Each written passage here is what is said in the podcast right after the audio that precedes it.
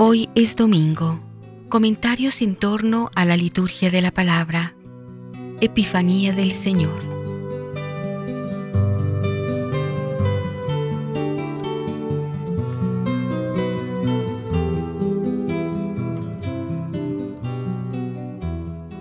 Hoy celebramos la gran fiesta de los reyes. En ella se conmemora la manifestación de Jesús. Hoy a los gentiles luego en el bautismo y las bodas de Caná. Es la fiesta de la luz que nos ilumina y de los regalos porque hemos recibido el don más precioso, Jesucristo mismo.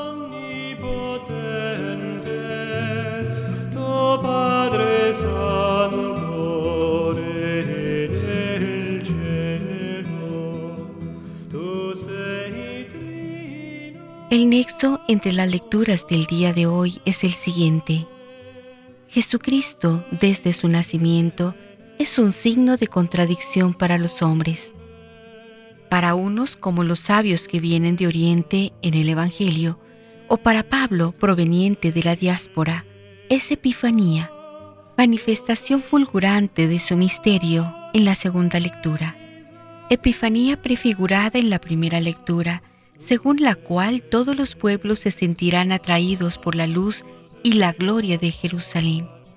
Para otros, que viven en Jerusalén, capital del judaísmo, y que detentan la autoridad política, Herodes, o religiosa del pueblo judío, sacerdotes y maestros de la ley, Jesús el Mesías no es sino un rival peligroso para Herodes, o un simple objeto de ciencia sagrada sobre el que informan con la objetividad del experto, sacerdotes y escribas.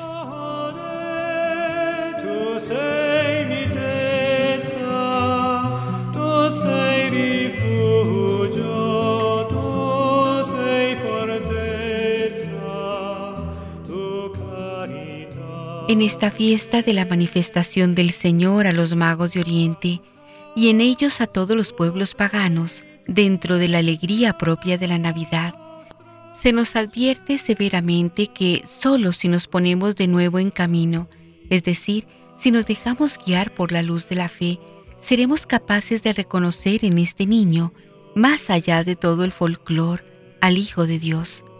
Nuestro pueblo, nosotros mismos, necesitamos de una nueva evangelización. Nos hace falta un contacto nuevo y vivo con Dios tenemos que romper con la rutina de una religiosidad poco comprometida, demasiado artificial. Necesitamos ponernos de nuevo en camino como los magos al encuentro con el Señor para ofrecerle los dones más preciosos que Él mismo nos ha dado, la fe, la esperanza y la caridad. Que este sea para todos nosotros el mejor regalo de reyes. Concede, Señor, a los que ya te conocemos por la fe, poder contemplar un día cara a cara la hermosura infinita de tu gloria.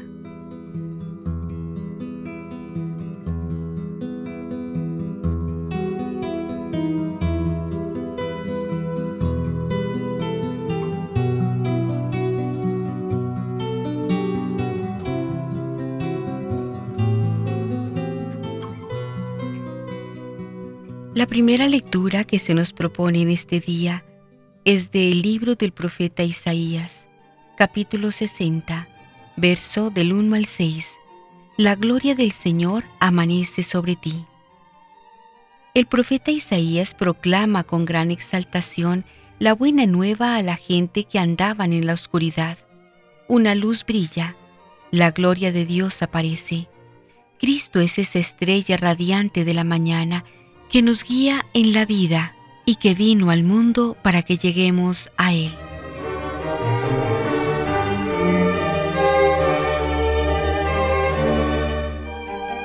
El responsorial está tomado del Salmo 71, al que nos unimos diciendo, que te adoren Señor todos los pueblos.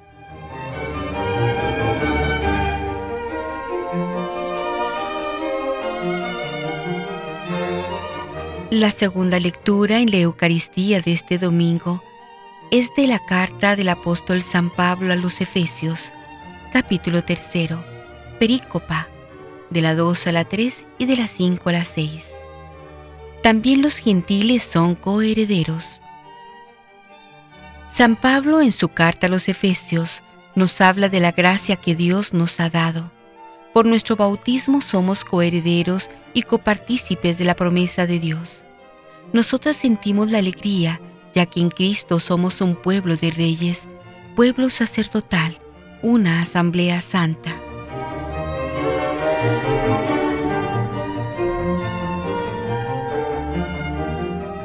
La aclamación antes del Evangelio es del evangelista San Mateo, capítulo 2, fragmento 2.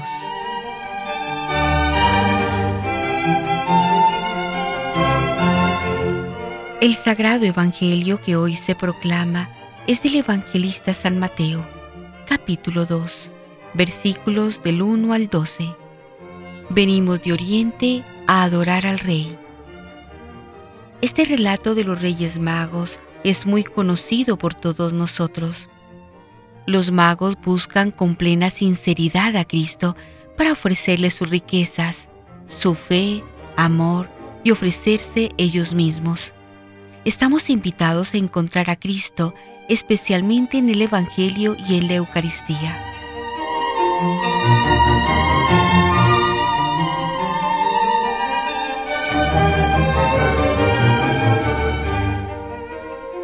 Liturgia de la Palabra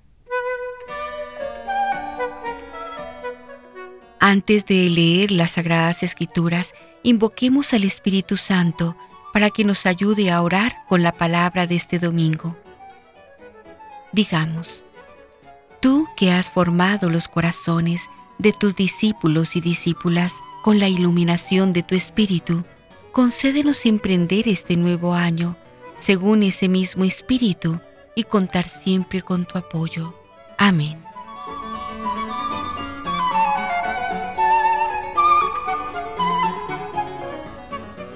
Lectura del libro del profeta Isaías. Levántate y resplandece Jerusalén, porque ha llegado tu luz, y la gloria del Señor alborea sobre ti. Mira, las tinieblas cubren la tierra y espesa nube envuelve a los pueblos, pero sobre ti resplandece el Señor, y en ti se manifiesta su gloria. Caminarán los pueblos a tu luz, y los reyes al resplandor de tu aurora Levanta los ojos y mira alrededor. Todos se reúnen y vienen a ti. Tus hijos llegan de lejos. A tus hijas las traen en brazos. Entonces verás esto radiante de alegría. Tu corazón se alegrará y se ensanchará cuando se vuelquen sobre ti los tesoros del mar y te traigan las riquezas de los pueblos. Te inundará una multitud de camellos y dromedarios procedentes de Madián y de Fa Vendrán todos los de Sabá, trayendo incienso y oro y proclamando las alabanzas del Señor. Palabra de Dios, te alabamos Señor.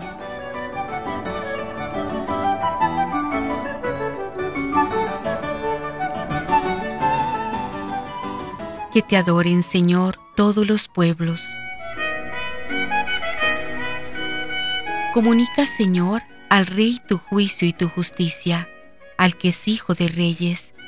Así tu siervo saldrá en defensa de tus pobres y regirá a tu pueblo justamente. Que te adoren, Señor, todos los pueblos. Florecerá en sus días la justicia y reinará la paz, era tras era. De mar a mar se extenderá su reino y de un extremo al otro de la tierra. Que te adoren, Señor, todos los pueblos. Los reyes de Occidente y de las islas le ofrecerán sus dones. Ante él se postrarán todos los reyes y todas las naciones.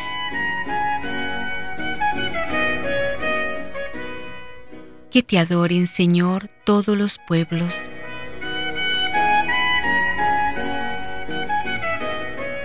Al débil librará del poderoso y ayudará al que se encuentra sin amparo. Se apiadará del desvalido y pobre y salvará la vida al desdichado. Que te adoren, Señor, todos los pueblos.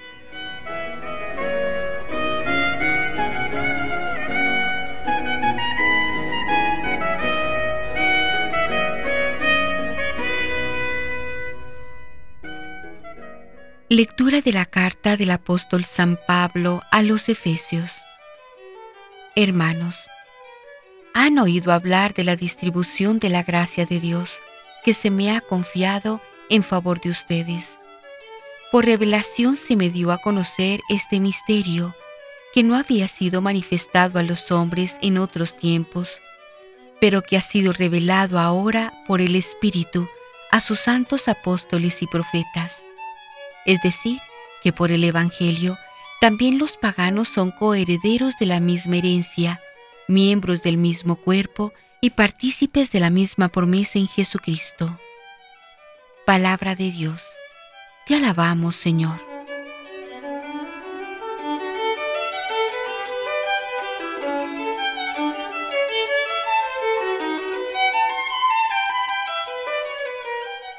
Aleluya, aleluya Hemos visto su estrella en el oriente y hemos venido a adorar al Señor. Aleluya.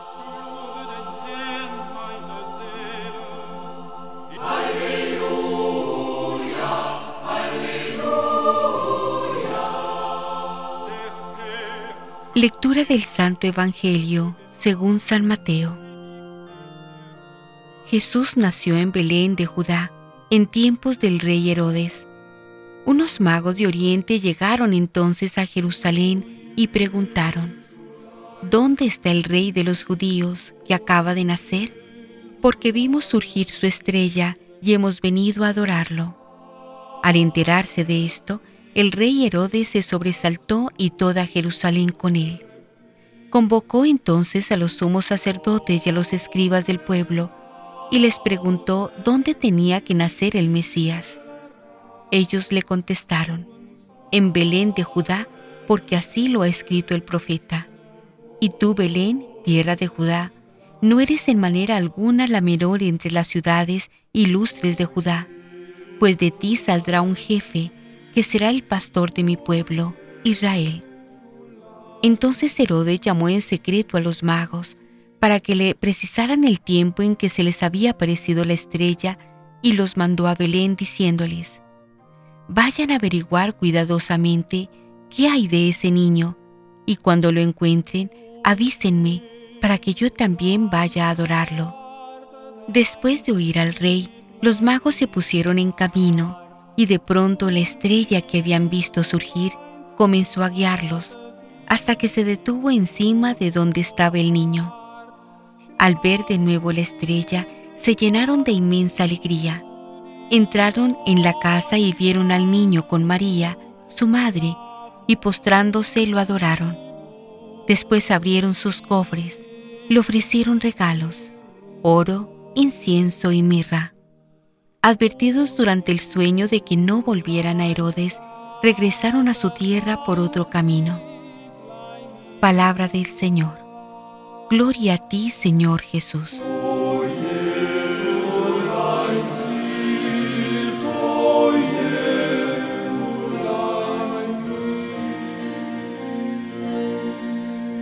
Comentarios. En la primera lectura, los verdaderos reyes magos.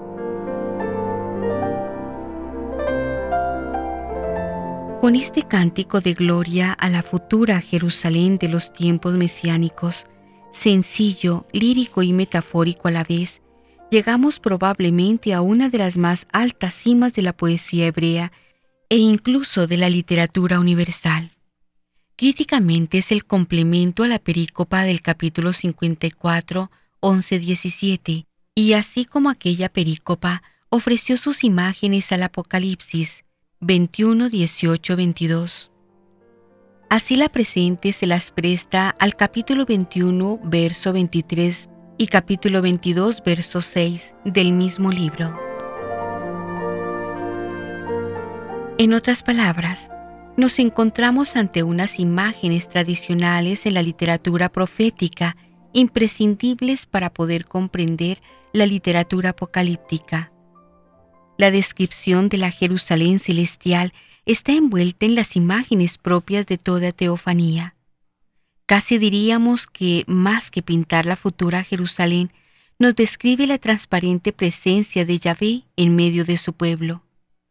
Tal es el contenido de los términos luz, gloria y nombre del verso 9. Dios mismo será la atracción de todos los pueblos, la aurora que ilumine sus tinieblas, el faro que oriente su caminar hacia Él.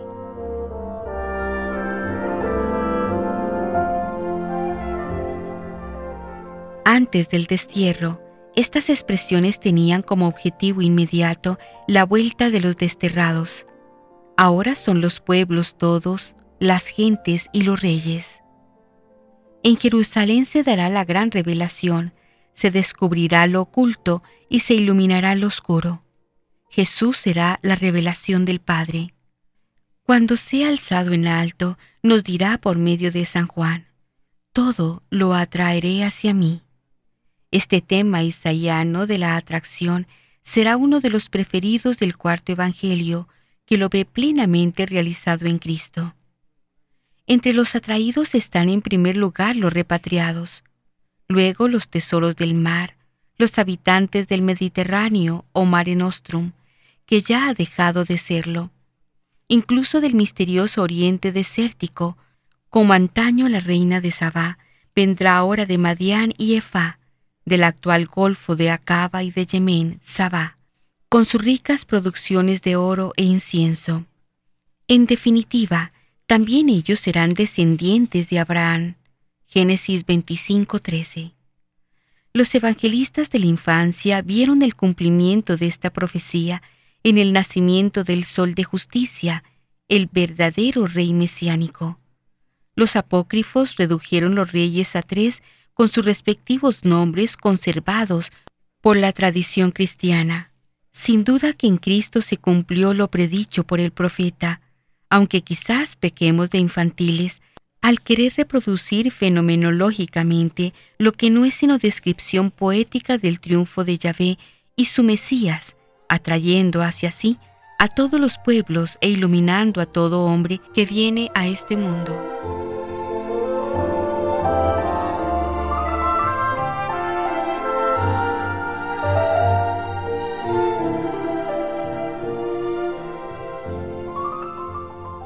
En la segunda lectura, en toda revolución siempre hay un traidor benéfico.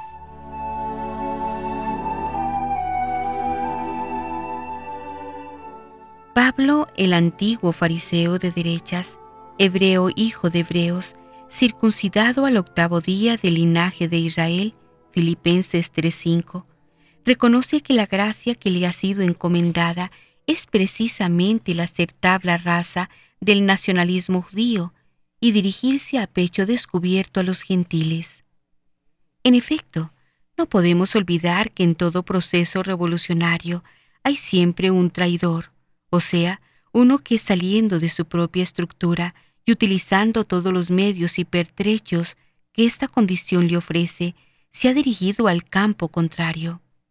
Así lo comprendieron los judíos, incluso los judío-cristianos, que aparecen siempre en el epistolario paulino como los adversarios de primera fila. Pero para Pablo, esta traición revolucionaria no ha sido en punto de partida una opción propia suya, sino una gracia, un don gratuito de Dios. Esta tarea consiste en anunciar a todo el mundo que ya no existen monopolios de Dios a favor de ningún pueblo, de ninguna comunidad cultural, de ninguna tradición histórica, por venerable que sea. Este anuncio, según Pablo, es un misterio, algo que estaba escondido entre los entresijos de la trascendencia y que únicamente se descubre a través de una gratuita revelación de Dios.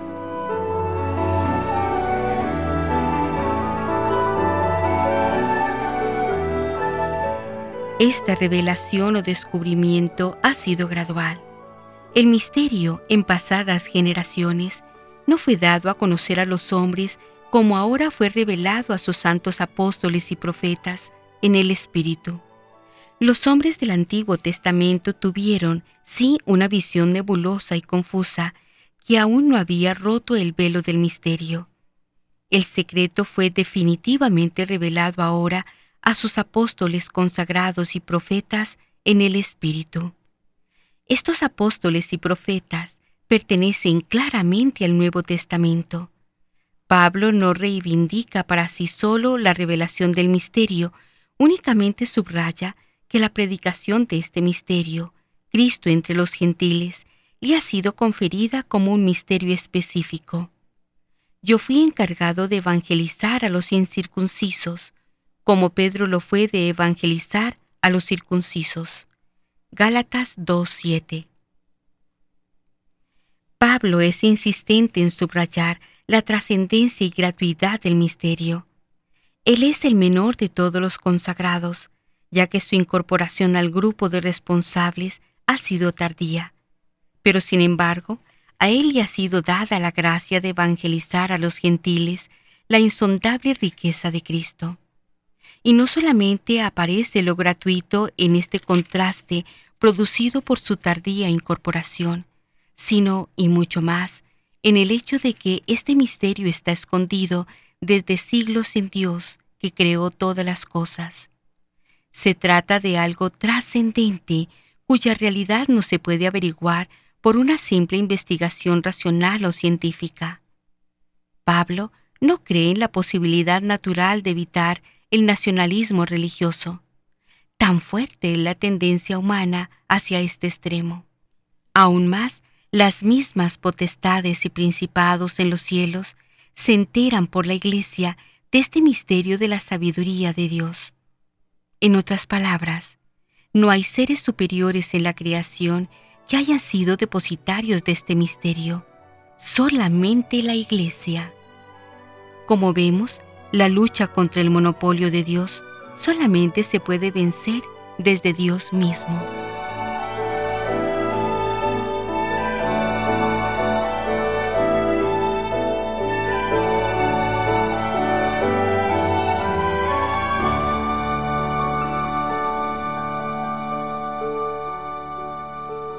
Y en el Evangelio, los magos.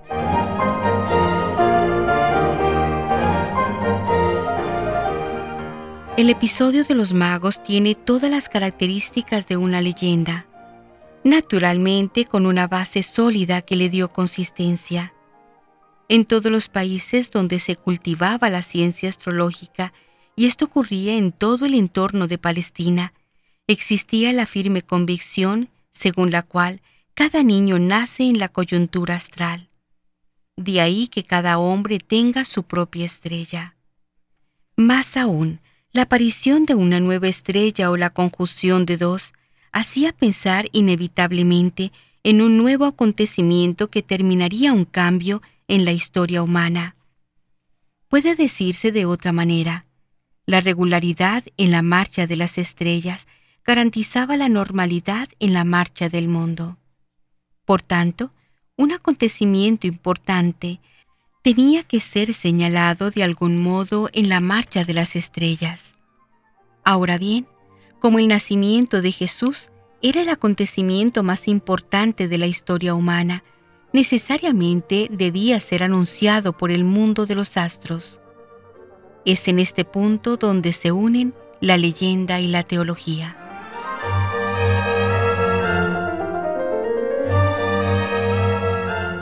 La base histórica para nuestro relato, supuesta la mentalidad mencionada, es la siguiente. El año 7 a.C. tuvo lugar, según los cálculos astronómicos, la conjunción de Júpiter y Saturno en la constelación Piscis. El planeta Júpiter era considerado universalmente en el mundo antiguo como el astro del soberano del universo. Para los astrólogos babilonios, Saturno era el astro de Siria y la astrología helenista lo designa como el astro de los judíos. Finalmente, la constelación Piscis estaba relacionada con el fin de los tiempos. Es lógico, ante la conjunción de Júpiter y Saturno, que se pensase en el nacimiento en Judea del soberano del fin de los tiempos. En Qumran ha aparecido también el horóscopo del Mesías. Esto nos indica que también los judíos mezclaban las creencias astrológicas con las esperanzas mesiánicas y especulaban acerca de cuál sería el astro bajo el cual nacería el Mesías. A pesar de todo lo dicho, no hay posibilidad alguna de identificar la estrella de los magos con ninguna estrella del universo. Mateo pudo haberse inspirado en cuanto precede, pero el relato bíblico pretende hablarnos de una manifestación extraordinaria que desde la oscuridad guía a los magos a descubrir al Rey de los judíos y del universo. El texto los presenta como magos. La palabra es oriunda de Persia y con ella se designaba a los dirigentes religiosos. En el griego corriente es utilizada para designar a los magos propiamente dichos o practicantes de artes mágicas. ¿Qué significa en nuestro texto? Por supuesto que no son reyes. Esta creencia surgió posteriormente bajo la influencia de algunos pasajes bíblicos. Salmo 72, verso 10. Isaías 49, 7, 60, 10. Vienen reyes y honrarán a Yahvé. Posteriormente, en el siglo V, se concretó su número sobre la base de los dones ofrecidos. Finalmente, en el siglo VIII, reciben los nombres de Melchor, Gaspar y Baltasar. Tampoco eran lo que hoy conocemos como sabios, tenían conocimientos de astrología. Hoy lo llamaríamos astrólogos.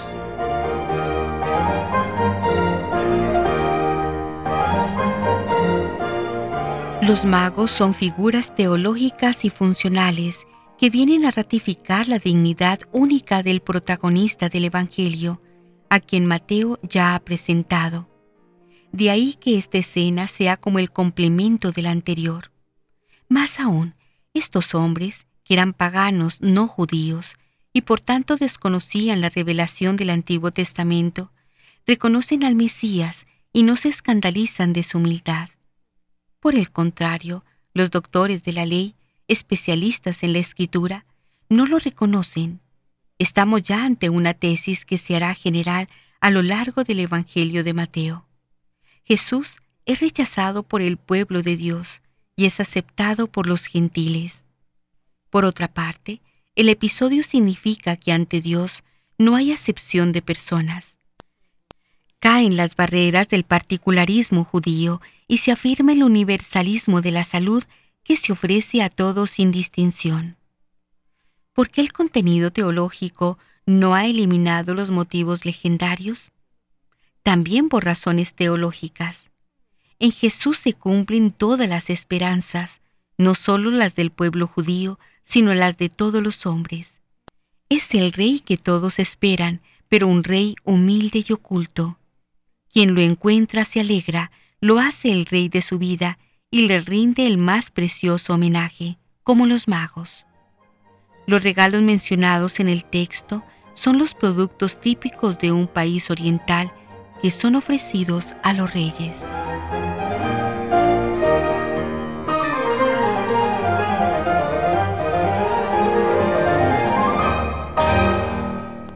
Ecos de la Palabra.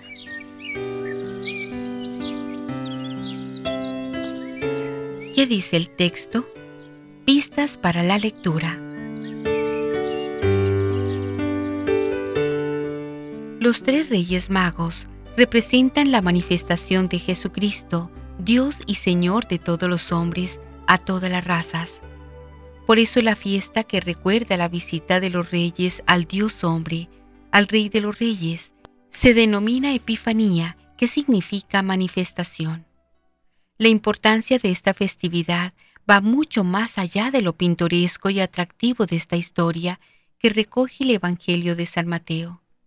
Dios Padre ha inscrito en el corazón de todos los seres humanos el deseo de buscarle, y Dios responde a ese anhelo que hay en cada uno de nosotros, sus criaturas y responde mostrándonos cómo es Él y cuál es el camino para llegar a Él con su Hijo Jesucristo, que se hace hombre y nace y vive en nuestro mundo en un momento dado de nuestra historia. Juan Pablo II en el umbral del tercer milenio. Jesucristo es la respuesta de Dios a nuestra búsqueda de Él. Es Él el Salvador del género humano, es el Rey de Reyes, es el Dios humanado, el Dios hombre. Eso lo supieron los reyes que vinieron de Oriente hacia Belén buscándolo. Dios se les reveló de alguna manera para estimularlos a realizar un largo viaje, no exento de muchas dificultades, cada uno desde su sitio de origen. Ellos habían recibido una inspiración del Señor que los impulsaba a buscar a ese rey, que era mucho más que ellos, ya que su reino era mucho mayor que todos los reinos de la tierra. Recibieron una llamada divina para ponerse en marcha y luego la estrella del Señor los guiaba por el camino hacia Belén. Por eso dicen los reyes, hemos visto su estrella en oriente y venimos a adorarlo. Mateo 2, 2.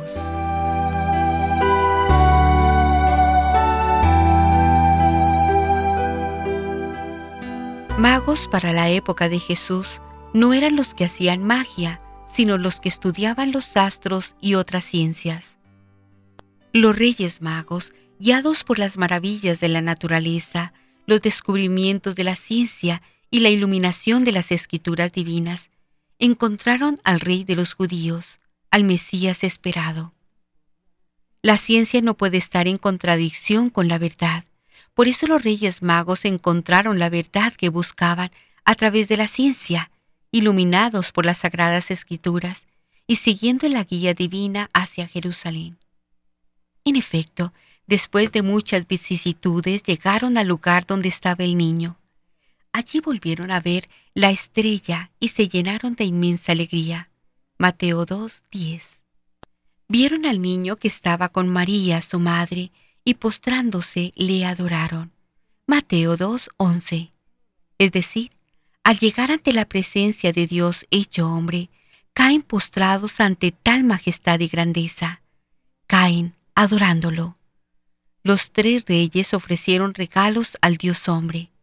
Oro, que representa nuestro continuo amor de entrega al Señor incienso que simboliza nuestra constante oración que se eleva al cielo, y mirra, que significa la aceptación paciente de trabajos, sufrimientos y dificultades de nuestra vida en Dios. Esta breve historia de la Sagrada Escritura nos muestra que Dios se revela a toda raza, pueblo y nación. Se revela en Jesucristo, Dios vivo y verdadero, ante quien no podemos más que postrarnos y adorarlo.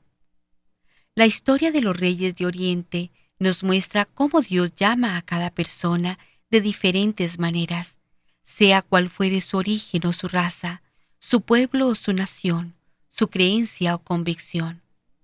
Él toca nuestros corazones para que lo reconozcamos en Jesucristo como nuestro Señor, nuestro dueño y nuestro Rey. Como a los tres reyes, Dios nos llama nos inspira para que le busquemos, se revela a nosotros en Jesucristo. Y nuestra respuesta no puede ser otra que la de los reyes, buscarlo, seguir su camino, postrarnos y adorarlo, ofreciéndole nuestra entrega a Él, nuestra oración y nuestros trabajos.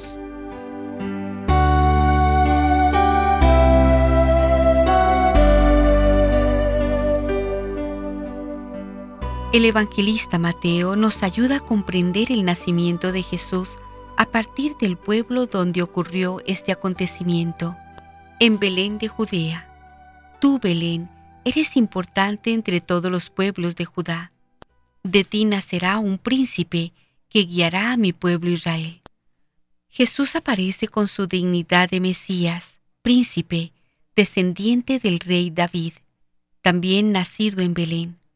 Ante este acontecimiento, se da la búsqueda de los sabios de Oriente por una parte, y el temor y la sospecha del rey Herodes y de la gente de Jerusalén por la otra. El futuro del nuevo Mesías está marcado por las actitudes opuestas de estos dos grupos. Los sabios, con la aparición de la estrella, llegan al lugar del nacimiento después de haber consultado la escritura En cambio, Herodes y los sacerdotes de Jerusalén, a pesar del testimonio de la Escritura, se niegan a reconocer el mesianismo de Jesús. Su búsqueda para matarlo anticipa el proceso que le seguirá antes de ser sometido a la muerte en la cruz como rey de los judíos, pues se niegan a aceptar su propuesta de una nueva humanidad. El niño nacido en Belén es el portador de la buena nueva.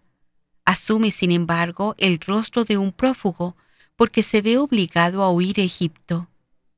Es el Mesías buscado y rechazado porque su bandera será la cruz. Jesús es signo de contradicción, rechazado por su pueblo y buscado con esperanza por los de lejos.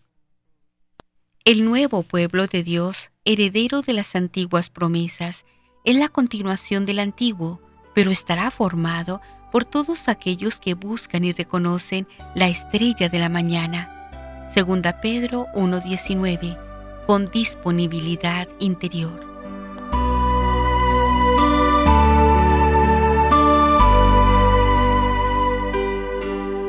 La Epifanía quiere decir manifestación y la mesa de la palabra del día de hoy está centrada toda sobre Jesús Mesías, Rey y Salvador universal de todas las naciones. No ha venido solo para Israel, sino para todos los paganos.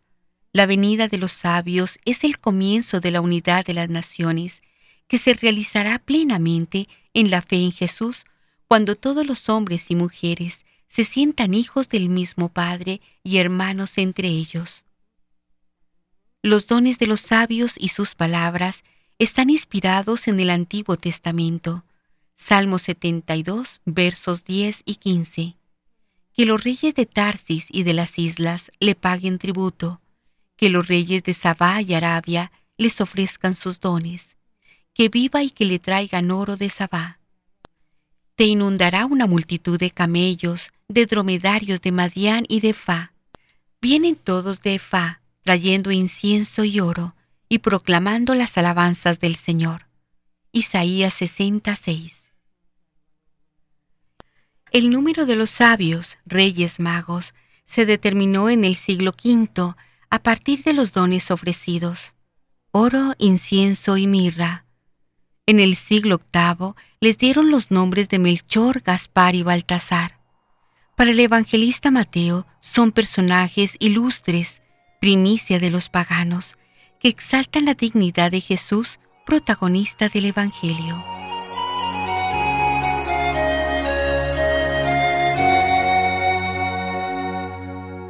Para tener presente,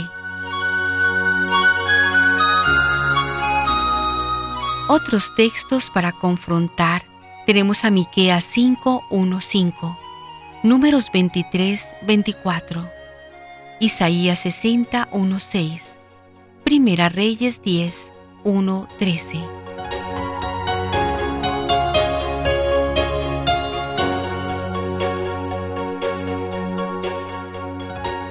¿Hemos comprendido el texto? Vamos a ver. ¿Dónde nació Jesús y en tiempo de qué rey? ¿Qué preguntan los sabios de Oriente que lo buscan? ¿Cómo reacciona Herodes y los habitantes de Jerusalén? ¿Qué dice la escritura sobre el lugar del nacimiento? ¿Qué le pide Herodes a los sabios? ¿Quién guía a los sabios hasta la casa de Jesús? ¿Qué ven cuando entran a la casa? ¿Qué hacen y qué regalos le entregan? ¿Cómo regresan a su país?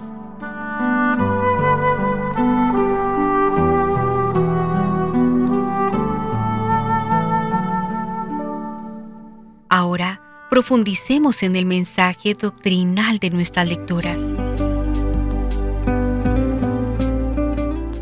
Hablemos sobre las actitudes paradigmáticas ante Jesús.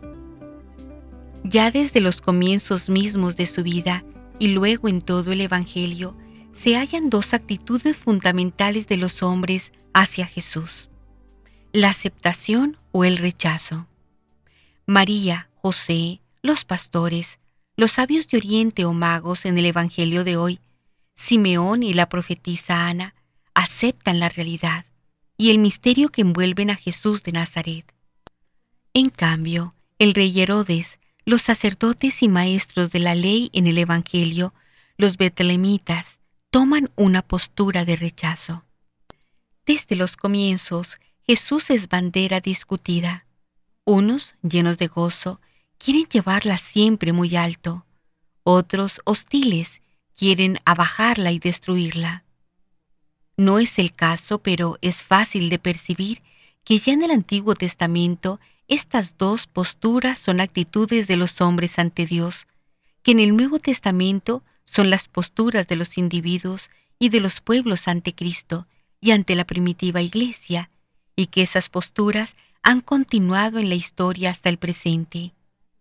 Quiera o no quiera el hombre, lo sepa o no lo sepa, la persona de Jesús tiene que ver con su vida, y no precisamente de un modo puramente accidental. Jesús es el parteaguas de la vida humana y de la historia. La razón está en que todo hombre en el fondo de su conciencia busca un Salvador. El único verdadero Salvador es Jesucristo. Esta verdad no es un axioma filosófico ni una deducción silogística, sino una amorosa revelación de Dios a los apóstoles y profetas y a través de ellos a todos los hombres. En la segunda lectura los hombres pueden equivocarse en la búsqueda del Salvador. Pueden incluso pensar y buscar otros salvadores. Pero en cualquier cosa a quien buscan, el blanco hacia el que se dirigen, hacia donde va su corazón es Jesús de Nazaret, el Redentor del mundo.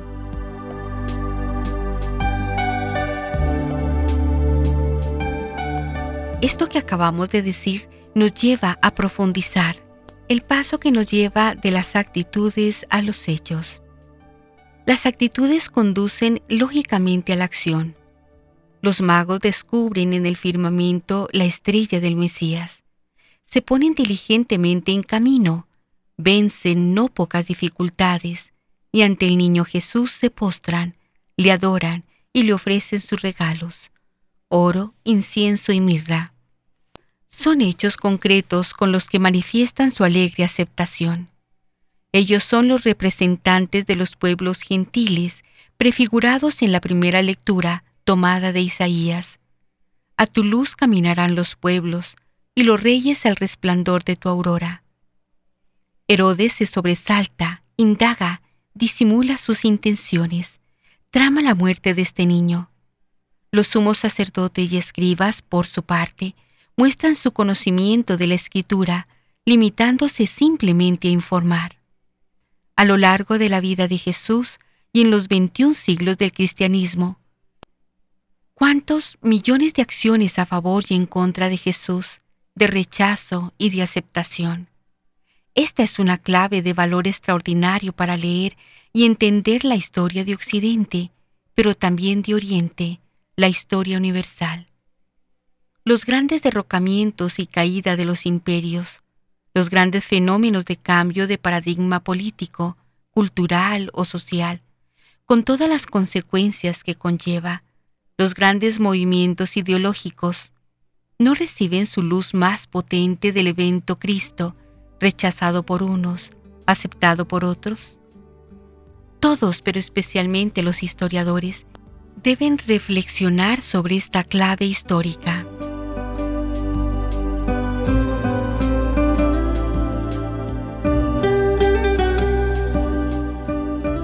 Ahora, debemos estar atentos a los signos de Dios. Los magos vieron una estrella nueva en el firmamento y ésta suscitó su interés y su búsqueda. Fue un signo que Dios les envió y no lo dejaron pasar sin más, sino que descifraron su sentido y se pusieron en marcha. En efecto, en el año 7 a.C., se efectuó la conjunción de Júpiter y Saturno en la constelación Piscis. Júpiter representaba la soberanía universal, Saturno era la estrella del pueblo judío, y Piscis significaba el fin de los tiempos. La conclusión.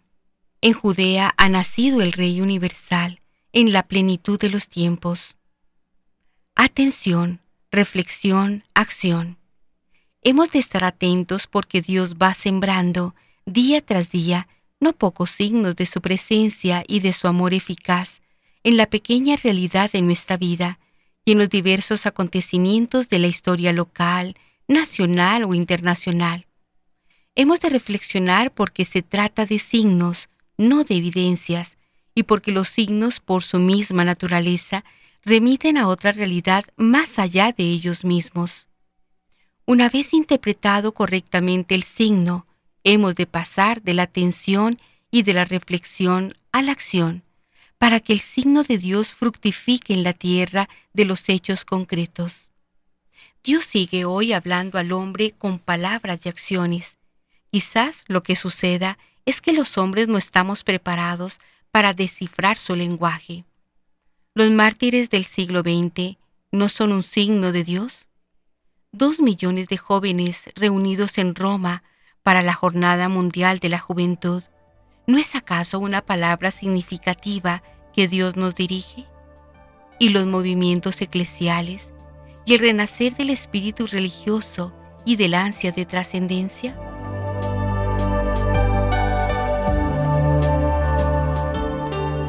Esto nos lleva a pensar que este es un mundo con algo que ofrecer a Dios.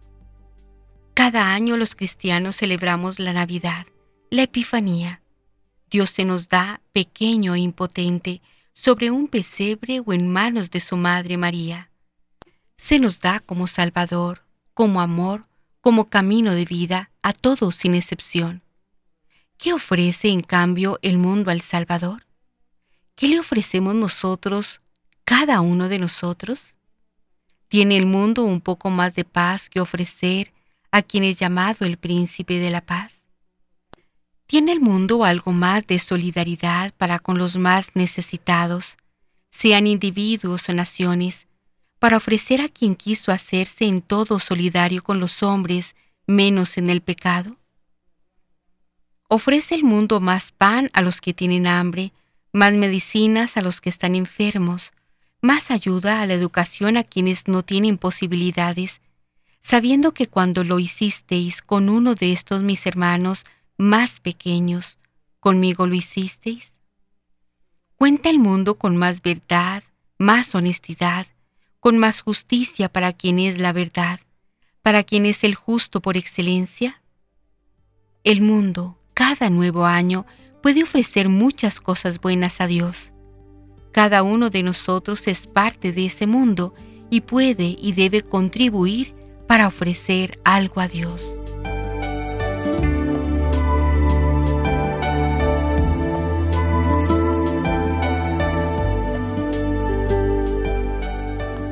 Ahora demos un paso más. Vamos a la meditación. ¿Qué me dice el Señor? ¿Qué nos dice?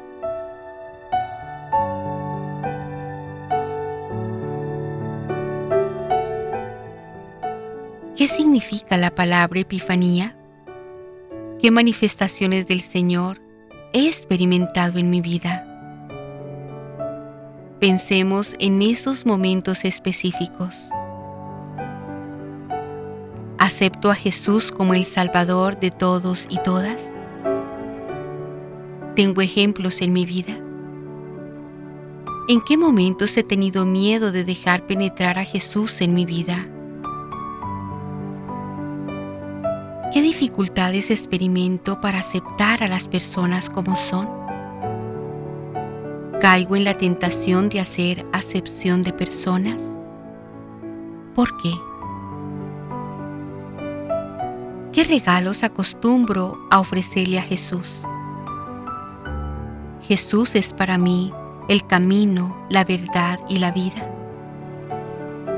¿Cómo lo he experimentado en mi vida? ¿Soy capaz de cambiar de camino cuando descubro que estoy en el error? ¿En qué momentos lo he hecho?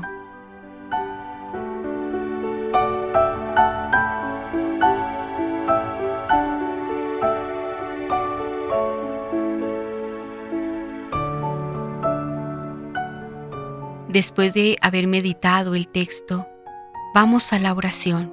¿Qué le digo al Señor? ¿Qué le respondo al Señor? ¿Qué le respondemos?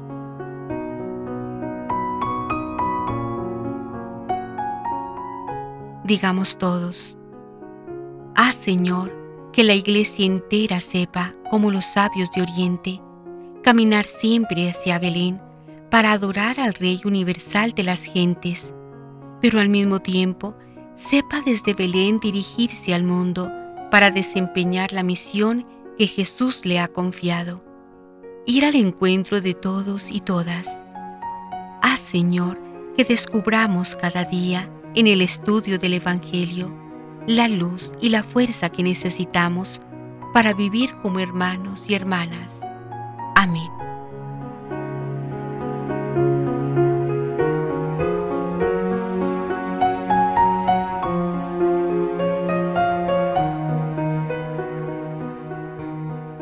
Contemplemos la palabra. ¿Cómo interiorizamos el mensaje? Repitamos lentamente los siguientes textos hasta que penetren en nuestro corazón. Nos ha nacido un Salvador, Cristo Jesús. Lucas 2:11 Dios, el Señor, es nuestra luz. Salmo 118, verso 27. Levántate, brilla, porque viene tu luz. Isaías 61. Al ver la estrella, se llenaron de una inmensa alegría. Mateo 2:10. Vieron al niño con su madre María y lo adoraron postrados en tierra. Mateo 2:11.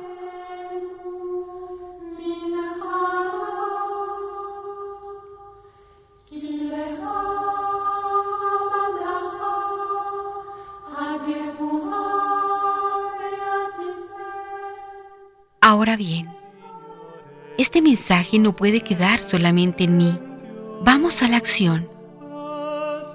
¿A qué nos comprometemos?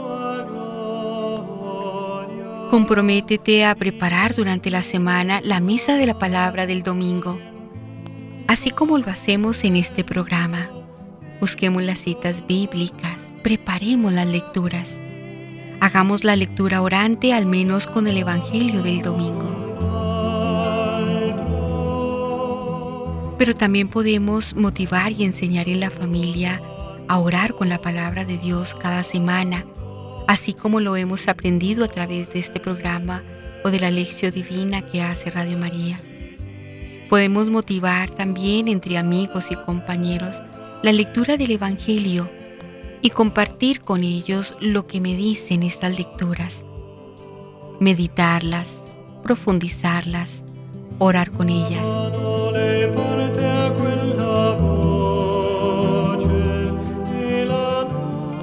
Que la Virgen María, con su Hijo en brazos, nos guarde y fortalezca en la fe, esta misma fe que pedimos para todos los que la han perdido y para la inmensa multitud de millones de hermanos y hermanas que después de más de dos mil años todavía no conocen al Salvador que ella nos dio a luz. Esto sería sin duda el mejor regalo de Reyes. Feliz domingo para todos.